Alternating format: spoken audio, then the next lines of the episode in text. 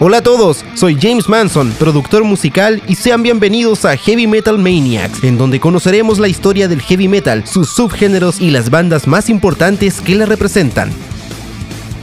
Van Halen, una de las más importantes bandas de hard rock estadounidense de todos los tiempos, fueron los precursores de la escena musical rockera que se desarrollaría a mediados de los años 80 en Los Ángeles bajo el nombre de glam metal. Los escenarios de club como Whiskey and Go Go, Roxy, Rainbow Grill and Bar, Gathari, Troubadour, Beaver Room, Pantera's Box o London Fox, que en el pasado ya habían acogido algunas de las más importantes bandas de rock de Estados Unidos, fueron la catapulta de las nuevas bandas que llegaban a la ciudad en busca de una oportunidad. El contexto de aquella nueva escena angelina implicó tantos nexos musicales como, por lo general, camaradería entre centenares de músicos siendo un auténtico banco de pruebas previo al éxito masivo en Estados Unidos y en el resto del mundo. Las vicitudes e interrelaciones de aquellos músicos nobles tuvieron como testigo las paredes de, por ejemplo, el Rainbow Bar and Grill, frecuentado por los miembros de Motley Crue,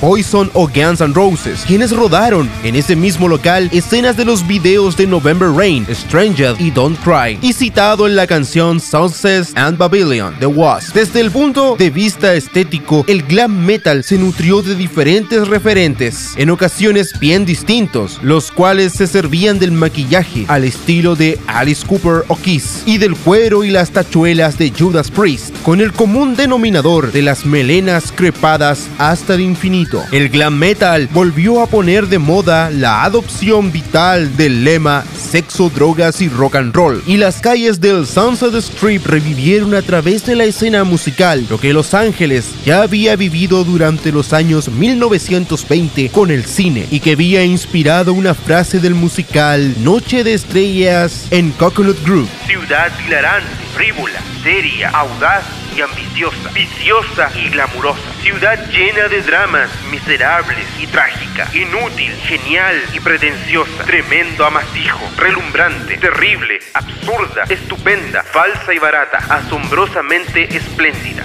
En definitiva, Sunset Strip se convirtió en reducto de diversión sin límites, aunque también teatro de dramas personales al límite. La primera ola de bandas consideradas de glam metal apareció a lo largo de 1983 y 1984, agrupando a Quiet Riot, Hanoi Rocks, Motley Crue, Rat, Helix, Was, Bon Jovi o Striper, todas ellas con un sonido en deuda con el hard rock y el heavy rock, mientras que la segunda tanda de grupos del Sunset Strip Poison, Buster Pussycat, LA Guns, Guns N' Roses, aparecidos entre 1985 y 1990, propiciaría un nuevo término, sleazy rock. Pero el afán de la industria musical haría que tanto el glam metal como el subsiguiente sleazy rock quedasen finiquitados en el mes de septiembre de 1991 con la apabullante irrupción de Nevermind, el segundo disco de un trío originario de Seattle, Nirvana. Además, el heavy metal vería como en 1992 Bruce Dickinson y Rob Halford, los vocalistas de dos de sus principales bandas, Iron Maiden y Judas Priest, emprenderían sus respectivas carreras en solitario.